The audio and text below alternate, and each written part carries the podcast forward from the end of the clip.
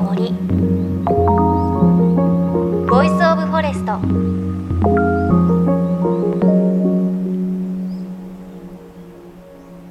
おはようございます。高橋真理恵です。最近ですねちょっと新しい発見があったのでちょっとお伝えしたいなと思ってあの夏といえばホヤだと常々周りにも言っているんですが、ホヤって、あの、よく私が行く東北で食べる海産物なんですよ。で、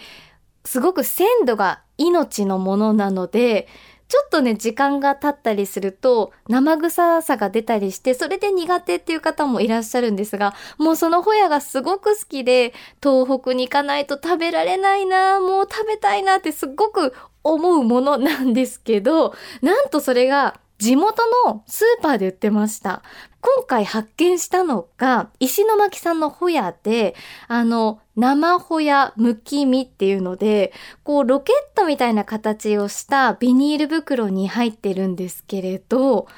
加工日っていうのが書いてあって、加工日を見ると前日だったんですよ。だから前日、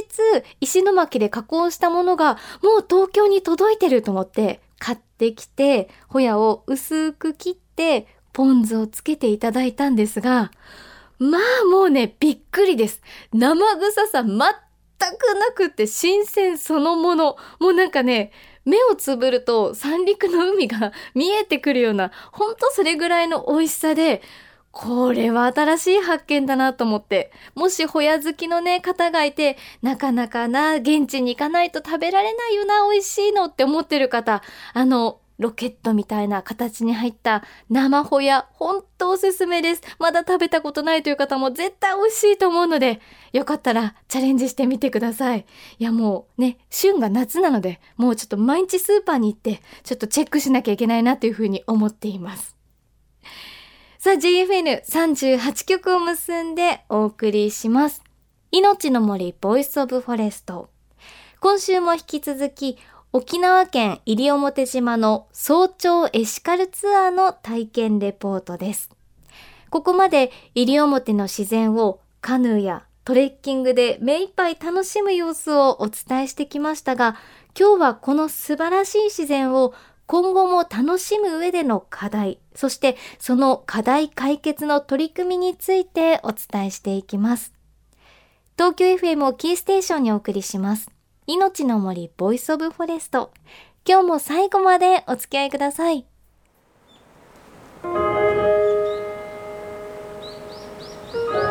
命の森ボイスオブフォレスト高橋万里恵がお送りしています命の森ボイスオブフォレストさあ、沖縄県西表島の早朝エシカルツアー。カヌーを漕いでマングローブの森に包まれた川を登り、本州では見られない亜熱帯の様々な生き物たちを目の当たりにして、島の方々の宝物、ピナイサーラの滝壺に飛び込んでと、本当にね、西表の自然を全身で目いっぱい浴びました。そしてここからは世界自然遺産に登録された西表島の課題とその課題解決のための取り組みのお話です。このツアーのガイド、お花アウトフィッターズ代表、国見裕二さんに案内していただきました。ピナイサーラの滝で我々思う存分遊ばせていただきましたが貸し切り状態で最高ですね今日そうですね、はい普段は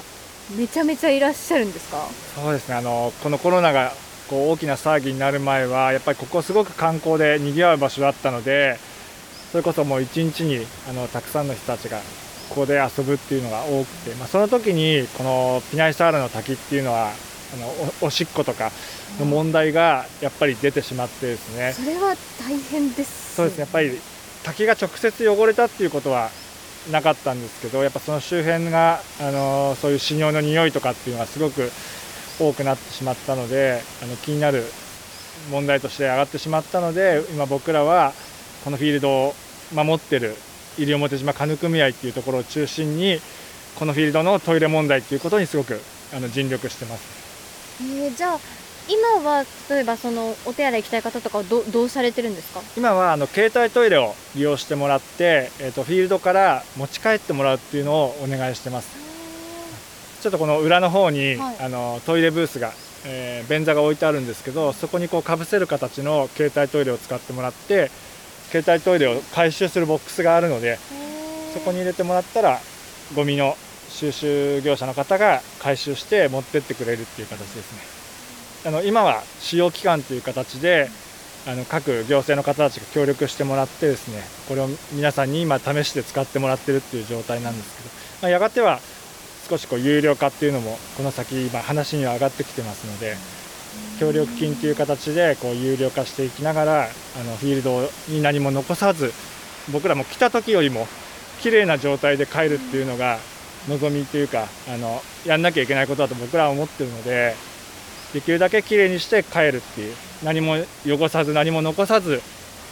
遊ぶっていうのが一番大事なことかなと思います。でまた次来た人もあの同じ楽しみを味わってもらいたいっていうのがありますんで。じゃあそうやってこう携帯トイレを使うようになってから、か環境ちょっと良くなりましたそうですね。だだいぶ変わったと思います。やっぱりトイレの匂いが気にならなくなったですとかやっぱ環境が良くなってるっていうのは実感してもらってると思うので、まあ、あと僕ら普段から利用してるガイドもちゃんと持っても帰ってもらうってことでこのフィールドにダメージを残さないっていうことを徹底してできるようになったのでそこはやっぱ大きな違いがあるかなと思いますね。多分そういうの知らないで来た人はそういう取り組みがあるんだとか携帯トイレなんだって知って帰ることではいあ自然だからその自分たちのものを垂れ流していいとか絶対ないんだなっていうこともちょっと勉強して帰れますよね。あそうですねそれもすごく大事なことだと思います日本だとあの国立公園行くと大体どこもその携帯トイレっていうのはみんなやっているので屋久島なんかもあの僕ら先進地として屋久島に行ってその勉強して西表にこうやってます。北海道の知床の方もその携帯トイレはやってますし日本の国立公園あの世界自然遺産っていう場所があのこれからどんどん携帯トイレ化っていうのは進んでいくと思いますんで特にこれからはもうこういう遊びがもっとあの発展してってもらったら嬉しいなと思いますんでそういう時にこういう携帯トイレを使うことでいつまでも自分たちの子供も孫もそのずっとその先まで変わらない景色をずっと見てもらうためには必要なこととは僕は思いますんで、本当にこれからのなんですか文化あのアウトドアの遊びの文化にはなっていくと思うので今までとはちょっとまた違った形これだけ今キャンプもすごくこう人気が出てきてますんでこれからのキャンプはもう何も残さず帰るのがかっこいいみたいになってくれたら嬉しいですよね。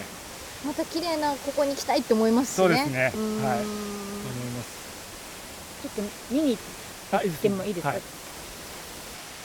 多分おそらくこれが日本で一番景観のいいトイレ本当ですよね。読みながらようこういう形で中にこうおむつが入ってるタイプです。一応今僕らが使ってるやつはあの焼却炉にも負担が少なく燃やしてもあの有害有害な煙が出ないっていうのをちゃんと確認してこの外外のこうアウトドアの遊び用に作られた携帯ですでこれをこう広げて便座にこうもう最高じゃないですか。それで用を足すっていう滝見ながら。滝見ながらですすごーい。まあでもあくまであの携帯トイレは緊急用のここで皆さんトイレされるとあのまたでゴミが溢れるっていうのも本末転倒になっちゃうと思うので、まあ、緊急事態用に先を見ながらっていう感じですね。うん、大自然の中でのトイレの問題って大きなね課題なんですよね。このピナイサーラの滝から数メートル森に入っていくとあのね木々に覆われた小さい空間があってそこに簡易の便座が置かれてるんですよね。でそこに持参した携帯トイレを装着して用を足してあとそれは持ち帰って処分をするということに今はねなっています。すごくね、でもこの便座に座った時ね、見える景色すごいんですよ。このピナイサーラの滝が見えて。それもびっくりしましたが。で、今はね、この簡易トイレが置かれていますが、その前っていうのは、もうそこら中にこう使用済みのトイレットペーパーが散乱していて大変なことになっていたそうです。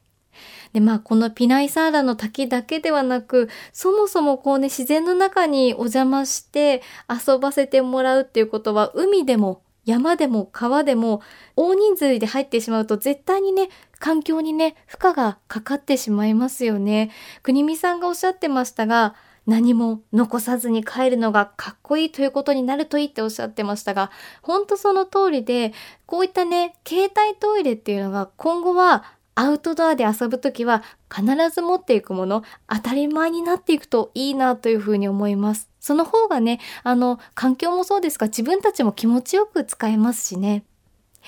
で、ツアーですが、この後最後のスポット、海へと向かいます。やっぱり沖縄といえば綺麗な海なんですが、西表島も例外なく、やはりこの問題に悩まされていると言います。プラスチックなどの漂着ゴミの問題です。さあビーチに連れてきていただきました。目の前ね綺麗なビーチ広がっていて子供たちも楽しそうにシュノーケリングしたり波も穏やかでツアーではこちらも案内してるんですそうですね。ここあの星砂の浜って言って、はい、あのカラフルな熱帯魚がたくさんいたりとかで波もすごく穏やかなので泳ぐのもすごく楽しいですしあと、えー、この浜では漂着ごみの問題も少し見られるのであの綺麗なビーチとその裏側にあるちょっとゴミ問題っていうところで問題提起ができたらいいなっていうのでこのメニューの中に入ってますね。今ビーチにこう降りてくる途中もペットボトルとかお菓子の袋とかいっぱいありましたね。そうですね。はい。もうほとんどがあの海外から北側の風にこう寄せられて流れ着いてくるゴミがほとんどになりますね。そのゴミを、えっと、ツアーでは拾ったりもするんですか？そうですねもうもう目に見える範囲でゴミ拾いは少ししたりとかあとここの問題はあのマイクロプラスチックあの放置された漂流ゴミが細かく砕けてこういう砂の中に見えないような中にこうたくさん入ってしまっているのであのマイクロプラスチックを少し回収するとかっていうのをやってますね。でどうやって回収するんですか？とこれあの網を持ってこう網でふるいにかけると砂が落ちてマイクロプラスチックまあ、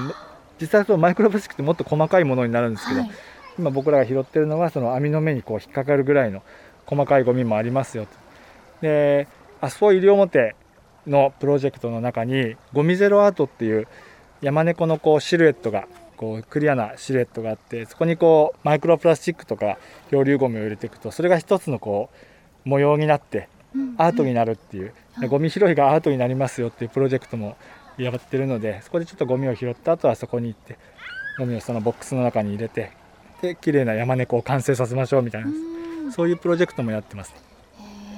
今あのやはり僕らこの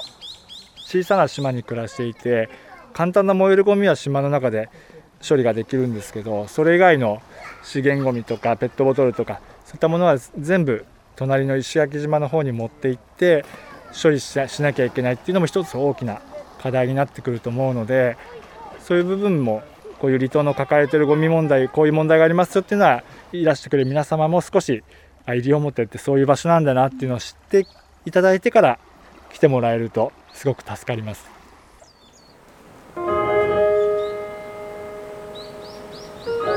命の森ボイスオブフォレスト。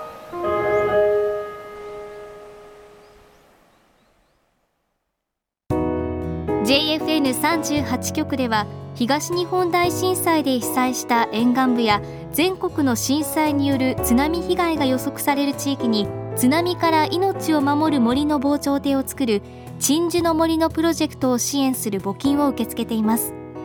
この命を守る森づくりに取り組んでいる AIG 損保は中小企業のリスクにフォーカスした損害保険のラインナップビジネスガードを法人会納税協会会員の皆様に提供しています。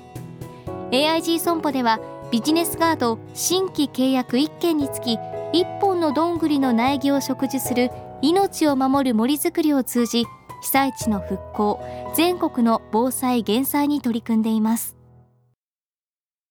命の森ボイスオブフォレスト。世界自然遺産に登録された沖縄県西表島の早朝エシカルツアーの模様を今日もお届けしました。いやなんか今までこう沖縄とか西表島とか行くことあったんですが行った時ってすごく綺麗なものばっかり見てたなっていうのを本当感じましたもちろんそれもすごく大切なことなんですけど実は少し目を向けてみるとなんかこう私たちが訪れることで汚してしまってる場所ってあってそれを知ることでなんだろうより自然を尊く愛おしく思うというか次来た時にもこの自然をこの綺麗な景色を残しておくためには自分は何ができるんだろうってちょっと本当に考えるきっかけにこの早朝エシカルツアーはなりました。ね、西表島世界自然遺産に登録されたということでこれからねたくさんの観光客がね訪れることは想定されると思いますでそれに備えた、まあ、西表の人たちの取り組み私たちもツーリストも意識を変えるというかただただ楽しむだけじゃなくてそこを守っていくためにはどうするのかっていうことをね考えることは絶対に必要だなというふうに思います。で、このエシカルツアーを行っている西表島のお花アウトフィッターズ。詳しくはホームページチェックしてみてください。綺麗な写真たくさん載っています。来週も西表からのレポートをお届けしていきます。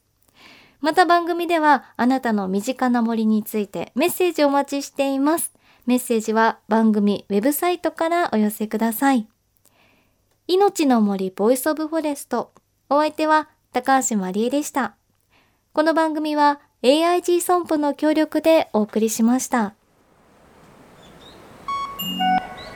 命の森。の木の森。ボイスオブフォレスト